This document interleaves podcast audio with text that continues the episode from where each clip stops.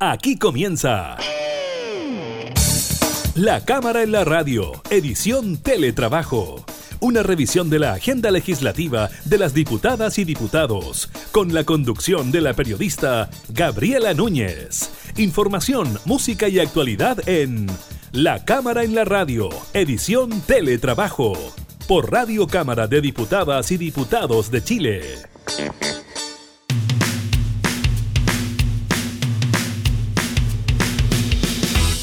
Hola, ¿qué tal? ¿Cómo están? Bienvenidos a un nuevo programa de la Cámara en la Radio. Los acompañamos en esta modalidad de teletrabajo. Estamos así debido a la pandemia del COVID-19. Estaremos revisando informaciones relacionadas con eso, los nuevos casos de contagiados, también el número de fallecidos, pero además tenemos novedades en cuanto al toque de queda y también a comunas que vuelven a la cuarentena. Así que estaremos con esa información. También estaremos conversando con el diputado del Partido Socialista, integrante de la Comisión de Constitución, Leonardo Soto, sobre la realización del próximo plebiscito por una nueva constitución el próximo 25 de octubre. Hay una serie de normativas que se están tramitando en el Congreso con el fin de propiciar este acto democrático, así que estaremos revisando con él este tema. También hay ciertos balances que se dan de emisiones de licencias médicas para extender el postnatal, luego de que se discutiera esta iniciativa en el Congreso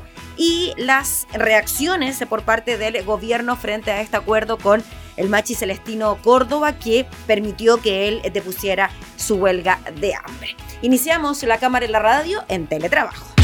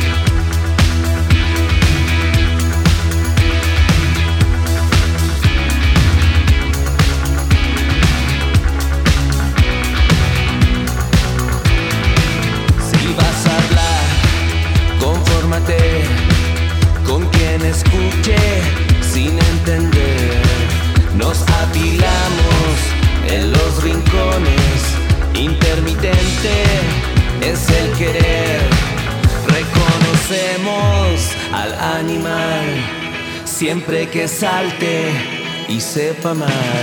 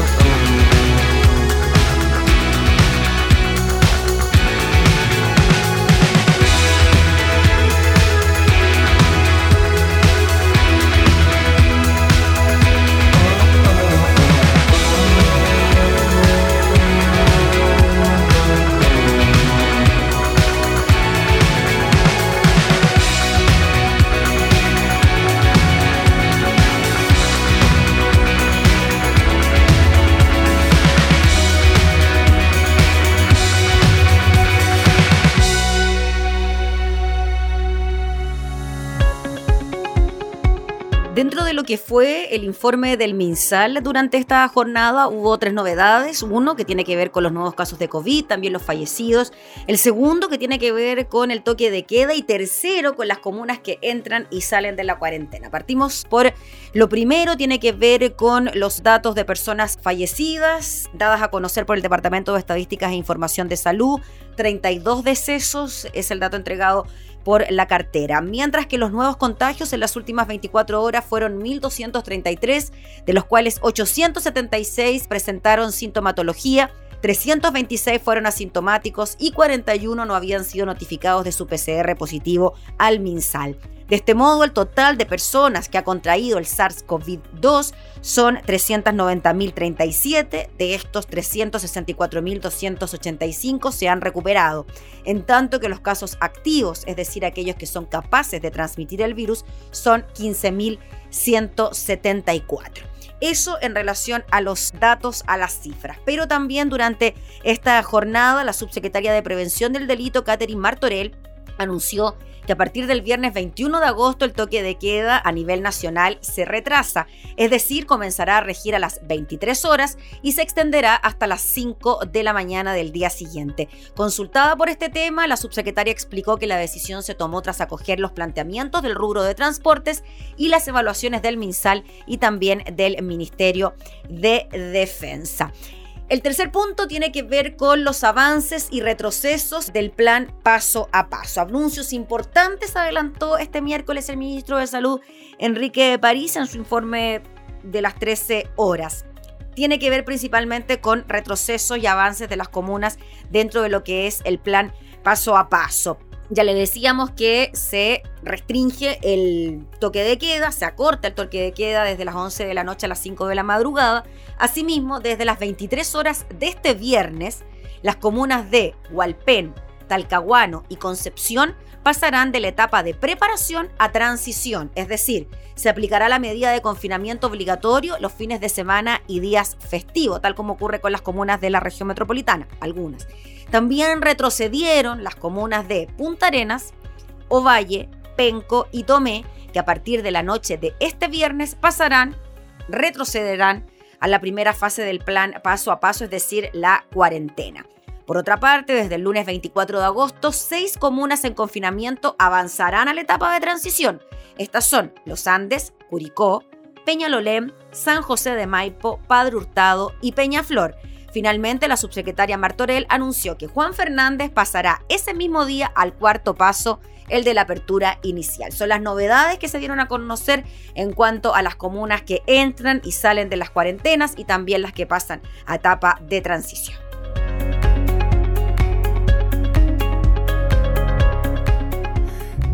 Lo que ha pasado me ha llevado hasta hoy.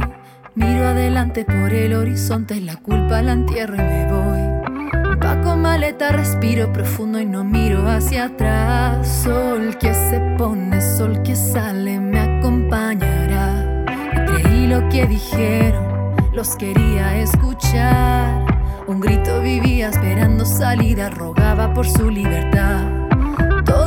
En la fantasía sin poderme a mí ni mirar. Y ahora veo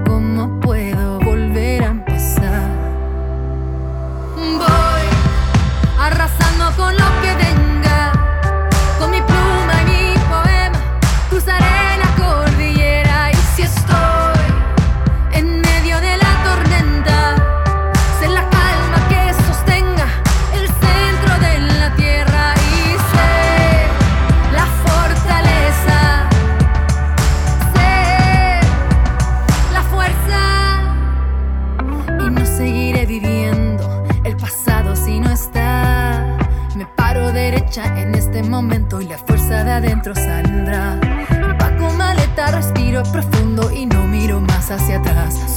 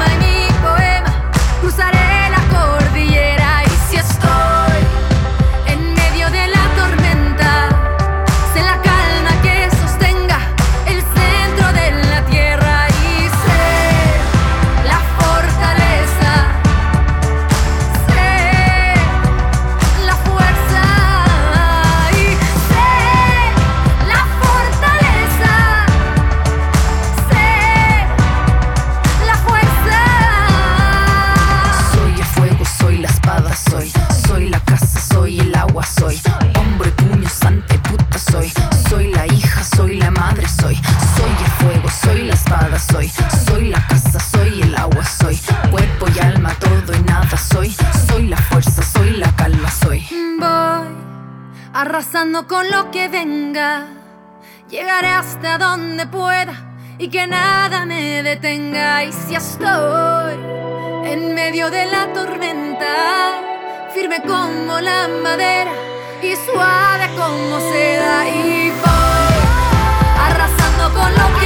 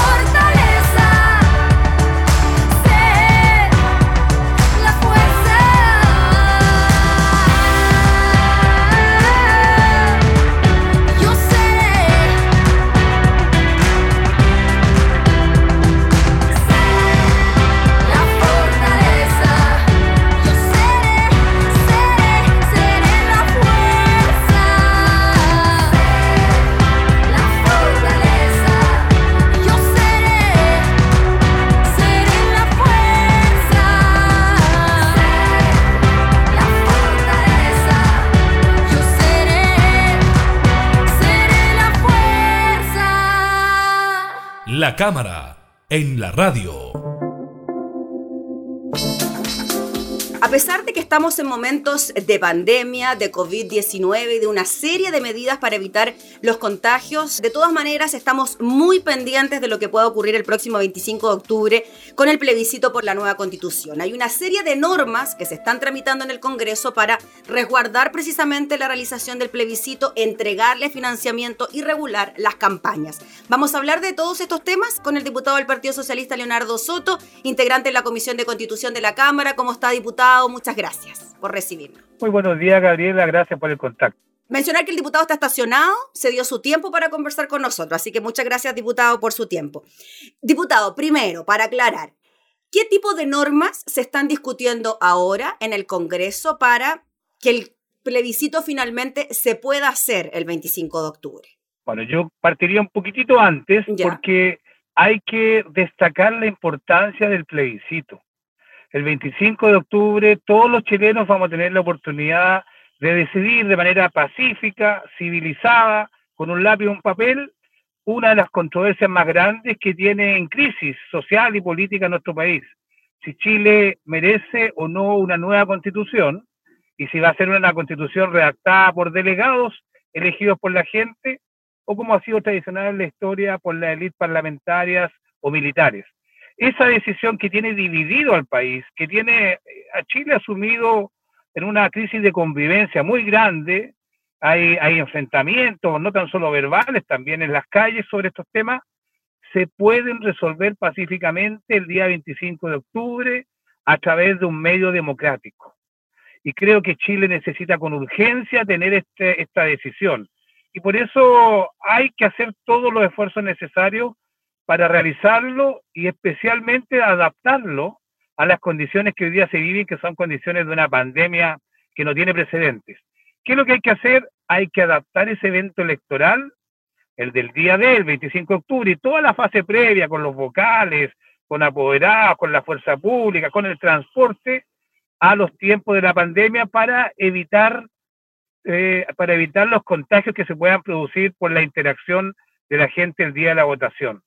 Hay que tomar todas esas medidas sanitarias y hoy día, eh, en pocos minutos más, vamos a aprobar una reforma constitucional que va en ese camino, va en el camino de garantizar de que el plebiscito se haga en primer lugar y se haga en condiciones seguras y participativos.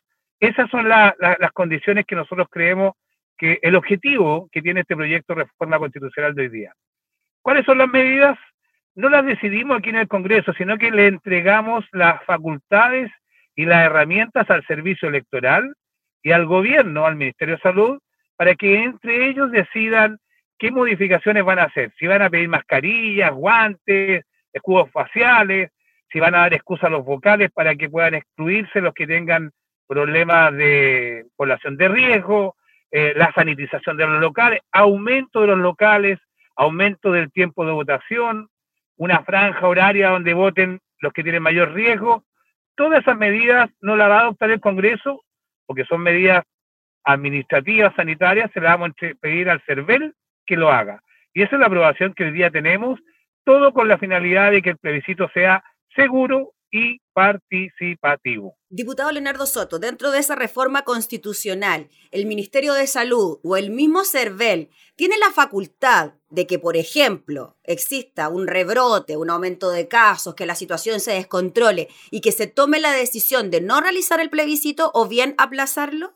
Mire, lo, día que, lo que estamos haciendo hoy día es transferirle decisiones sanitarias al CERVEL y al Ministerio de Salud, sanitarias, administrativas, no políticas.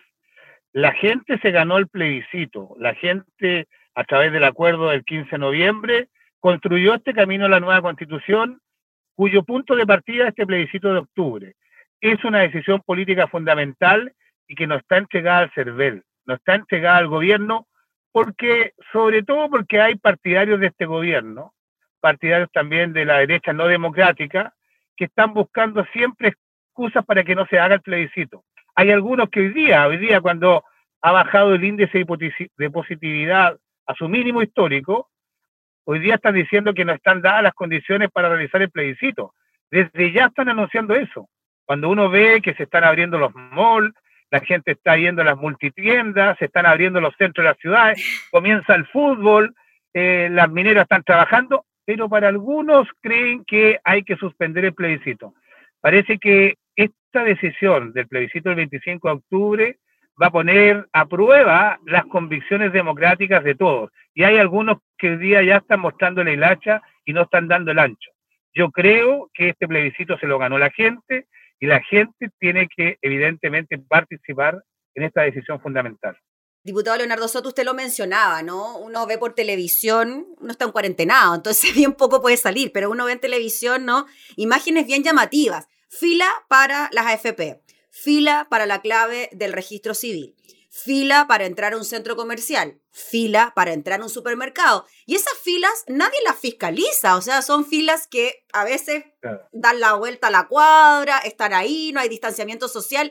Y uno dice, ¿Y no se podría hacer una fila de cinco o tres personas para un plebiscito? Llama la atención, ¿no? De que eh, para el plebiscito no se puedan hacer filas y para comprar en un supermercado o para recuperar la clave del registro civil haya filas por todos lados.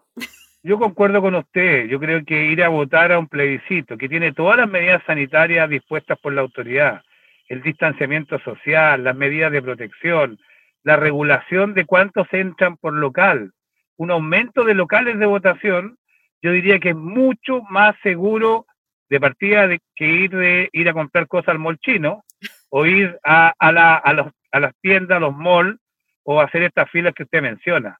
O ir en el metro apilado, como hoy día lo vi en la mañana, o, o también en el transporte público. Un día domingo cívico, una fiesta de la democracia como es el plebiscito del 25 de octubre, sin duda va a ser mucho más seguro que todas esas actividades. Por lo tanto, rechazamos y repudiamos a los que parece que no tienen muchas convicciones democráticas y están buscando cualquier excusa para no perder en el plebiscito o evitar la voluntad popular que se exprese en las urnas el 25 de octubre. Diputado Leo Soto, le llamó la atención la declaración que hizo el ministro del Interior, eh, Víctor Pérez, quien dijo que para modificar la fecha del plebiscito, o sea, ya poniéndose esa posibilidad por delante, se necesitaba de un nuevo acuerdo político. ¿Usted cree que se puede aplazar el plebiscito? A ver, pongámonos en el peor de los casos, que efectivamente la fase 2 no resulte, que tenemos un aumento importante en el número de casos de COVID. ¿Usted cree que se podría aplazar el plebiscito, que se podría cambiar la fecha? Yo creo que eh, espero que todos los chilenos y chilenos contribuyamos a este desconfinamiento y ya hayamos pasado lo peor y ahora comencemos sin duda a poder a convivir con la pandemia de mejor manera. Mientras no haya vacuna no va a haber una solución definitiva a esta pandemia y lo que hay que hacer es adaptar la realidad a, a, a esa situación. Y el plebiscito es un acto electoral por única vez un día domingo en el mundo eh, han tenido varios eventos electorales ya y se han realizado alrededor de 25 eventos electorales en medio de la pandemia. La elección norteamericana se va a hacer un día o dos días después del plebiscito nuestro. En consecuencia, no existen excusas para poder intentar impedir que la democracia se exprese. Yo creo que existen razones para poner la democracia en cuarentena, salvo que le falten las condiciones democráticas algunos partidarios de los rechazos o algunos partidarios del gobierno. Yo les pediría que no lo hagan porque la gente entiende que están utilizando mañosamente la pandemia para conseguir o tratar de impedir que se exprese la voluntad del pueblo en la urna y eso va a ser severamente castigado desde el punto de vista político. Diputado, ¿qué le parece la propuesta de la UDI de que el Congreso se transforme en ejecutor de una nueva constitución? Una demostración de que este partido no es democrático. No es democrático, porque estamos a casi 70 días del plebiscito que ellos mismos acordaron el 15 de noviembre y hoy día sacan un conejo del sombrero tras otro para intentar cambiar el resultado de las urnas. Primero dijeron que querían, querían que se cambiara la papeleta y se colocara que fuera un Congreso constituyente y no una convención constitucional. Quieren cambiar la papeleta 70 días. Están casi mandándose a imprimir y las quieren cambiar. Segundo, están pidiendo que se establezca un mínimo de votación. En caso contrario de no obtenerse, ellos considerarían que es ilegítimo el proceso de la nueva constitución. O sea, ellos estableciendo pruebas de legitimidad cuando ellos han apoyado una constitución que nació en dictadura, que se votó cuando no había registro electoral y, y podían votar las personas todas las veces que quisieran. Entonces, yo creo que ellos van a tener que van a tener que hacer una revisión de su vocación verdaderamente democrática, porque la gente no es lesa, entiende que están buscando mañosamente excusas para poder evitar el resultado popular. En vez de ofrecer alternativas a la gente, que la seduzcan, que sean viables, que sean competitivas en el plebiscito, están tratando de ganar por secretaría y eso no lo vamos a aceptar. Diputado Leonardo Soto, ¿qué pasa con las platas? En alguna ocasión eh, me tocó escuchar al presidente del Consejo Directivo del CERVEL, Patricio Santamaría, precisamente en la Comisión de Constitución, diciendo que no había plata para hacer, no, no tenían tanta plata para poder realizar el plebiscito. Le quería preguntar por esas platas y también por las relativas a las campañas que tienen que ver con el plebiscito. Bueno, eh, todas las democracias entienden que, que hay que tener un costo, hay que pagar un costo por tener democracia. Y hoy día en pandemia, obviamente hay que financiar todas las medidas adicionales que permitan que la democracia funcione.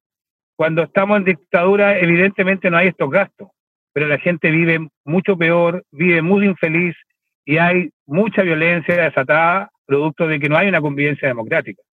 La democracia tiene costos y este país tiene que asumirlos. Y segundo, el plebiscito no tan solo debe ser seguro, participativo, sino que también debe ser transparente.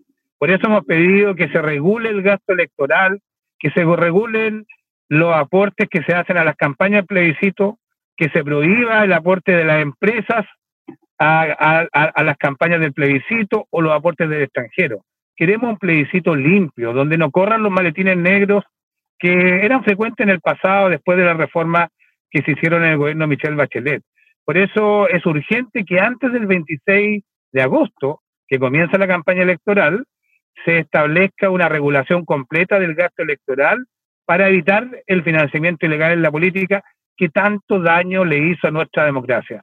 Esperemos que la derecha no siga buscando excusas para poder hacer esta regulación del gasto y fortalecer nuestra democracia. 26 de agosto ya en la próxima semana, diputado, ¿estamos bien con los plazos? Eh, mire, estamos corriendo contra el tiempo, es una carrera contra reloj. Entiendo que hoy día en el Senado van a resolver si es que hay acuerdo sobre esto y, y esperamos que la UDI, que es el único partido que se opone a regular el gasto electoral, finalmente entienda que es un imperativo democrático mínimo y que la ciudadanía los va a castigar si se siguen negando a, a- a un plebiscito transparente.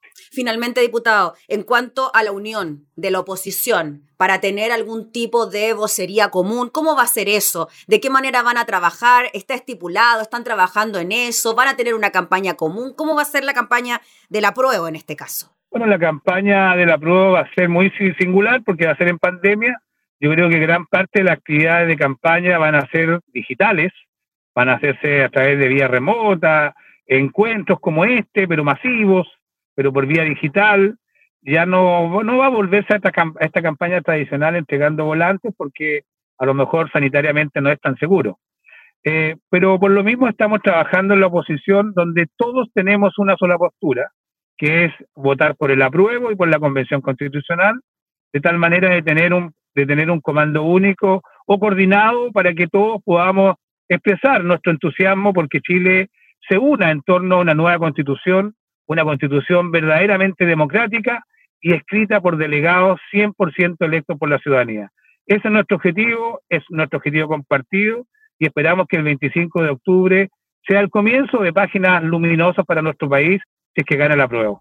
Gracias, diputado Leonardo Soto. Le agradecemos enormemente por su tiempo para conversar de este tema. Que esté muy bien. Que tenga buen día, Gabriela. Gracias. Chao, chao. Era el diputado Leonardo Soto, integrante de la Comisión de Constitución de la Cámara, hablando sobre el próximo plebiscito del 25 de octubre.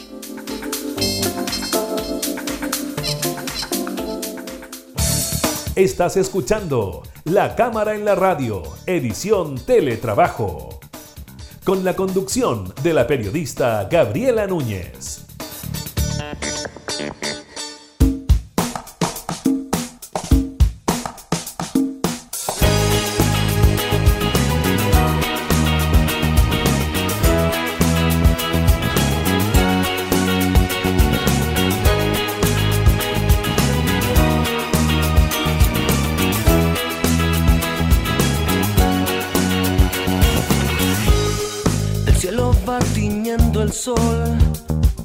La tarde tibia me hace bien. Dejé mi casa sin razón. Quemé el país para salir. Queda otra vida para mí. Atento al siguiente escalón.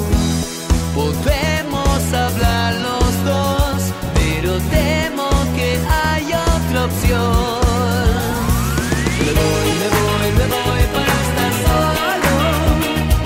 Me voy, me voy, me voy para Me voy, me voy, me voy para estar solo. Me voy, me voy, me voy para estar solo. Colores a mi alrededor. Subimos el volumen para oír nuestra respiración. No debo dejarme perder. La policía me buscó, escucharán disparos y me ven. La lamentación se terminó. Voy con los lobos a cazar, me voy a emborrachar por siempre. Y me quieres hablar de amor, más me temo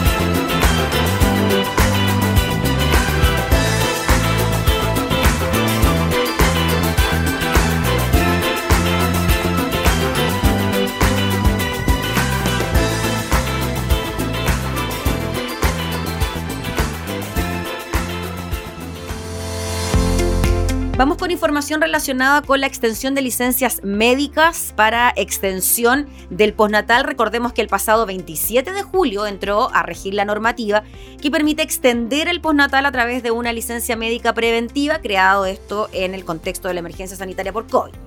Este permiso, que es de cargo del ISAPRE o FONASA, según sea el caso, tiene una vigencia de 30 días, con la posibilidad de prorrogarse dos periodos más mientras se mantenga el estado de excepción constitucional. Y a menos de un mes desde su aplicación, según datos de la Superintendencia de Seguridad Social, al cierre del 14 de agosto pasado ya eran 21.217 las solicitudes que había recibido el sistema, de las cuales 14.999 corresponden a FONASA y 6.218 a las ISAPRES, de las que 4.523 ya han sido pagadas por las aseguradoras privadas.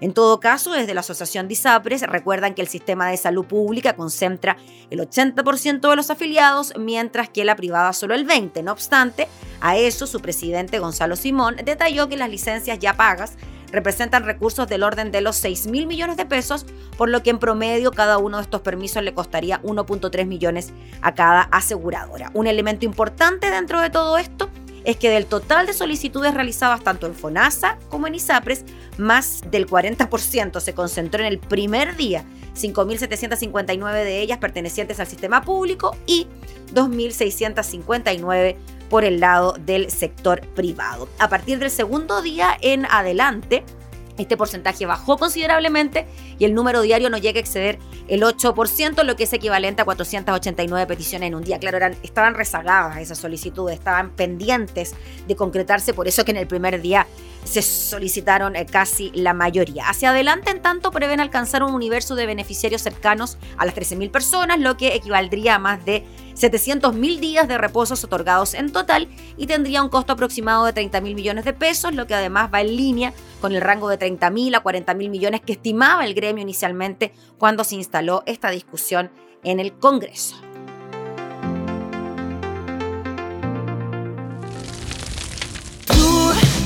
No me conoces, no sabes nada de mí.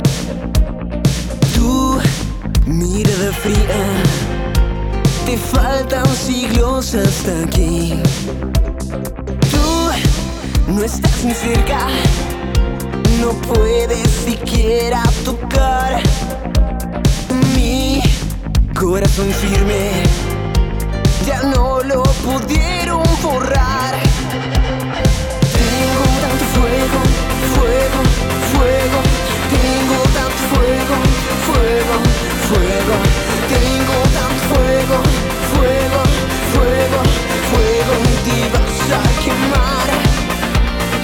Tengo tanto fuego, fuego, fuego. Tengo tanto fuego, fuego, fuego. Tengo tanto fuego, fuego, fuego, fuego. Y te vas a quemar. No tienes armas que puedan mi pecho quebrar. Tu mirada fría es por ti quien debes rezar. Tú no estás ni cerca, no puedes siquiera tocar mi corazón firme. Ya no lo pudieron borrar.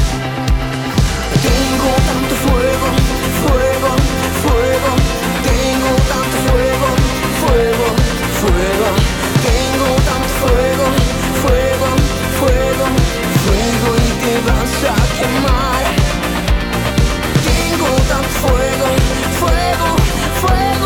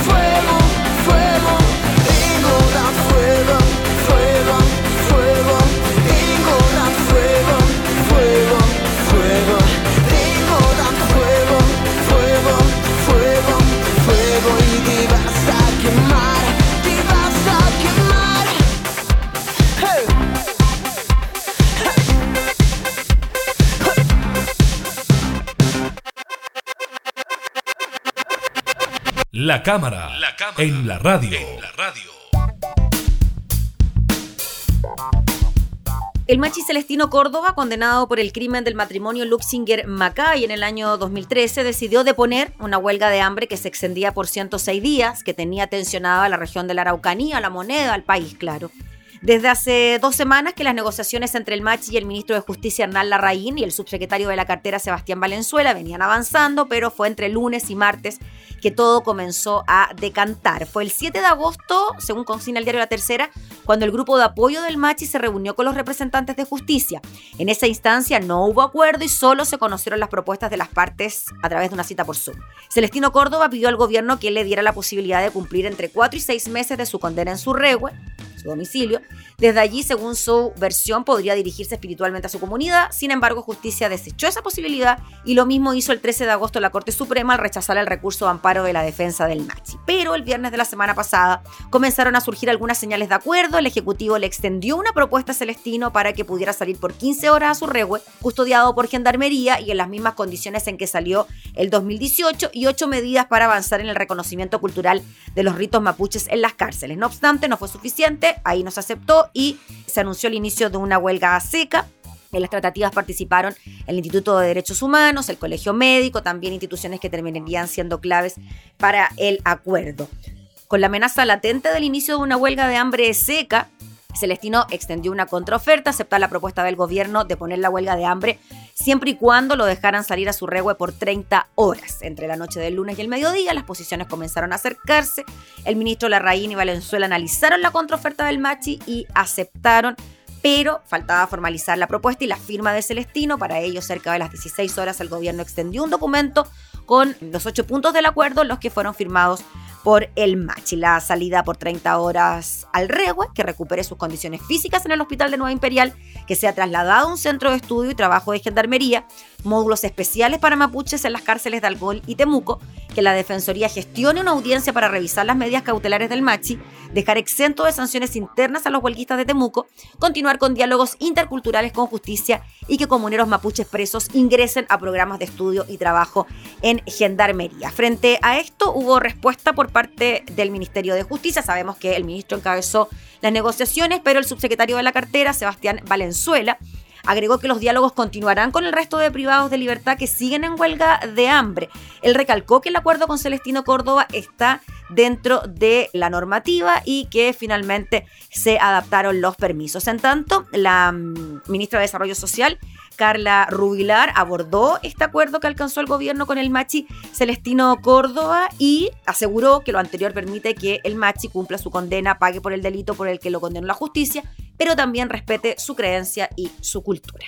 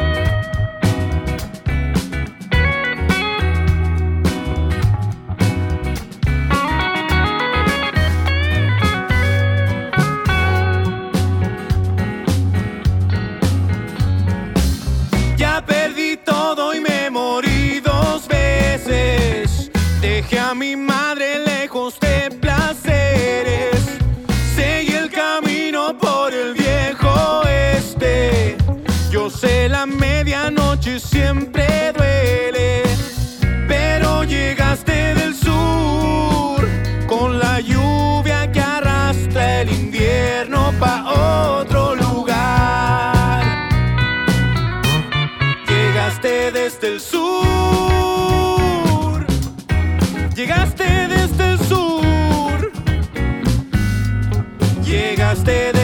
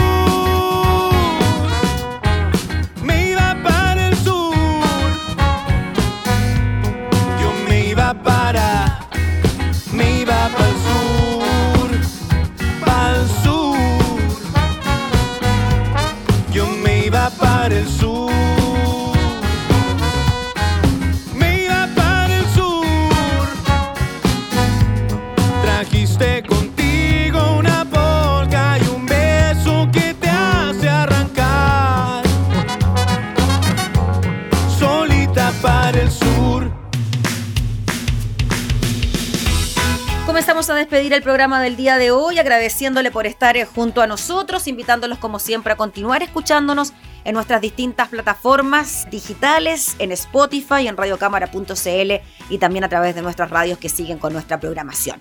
Nos volvemos a reencontrar, que esté muy bien, hasta entonces.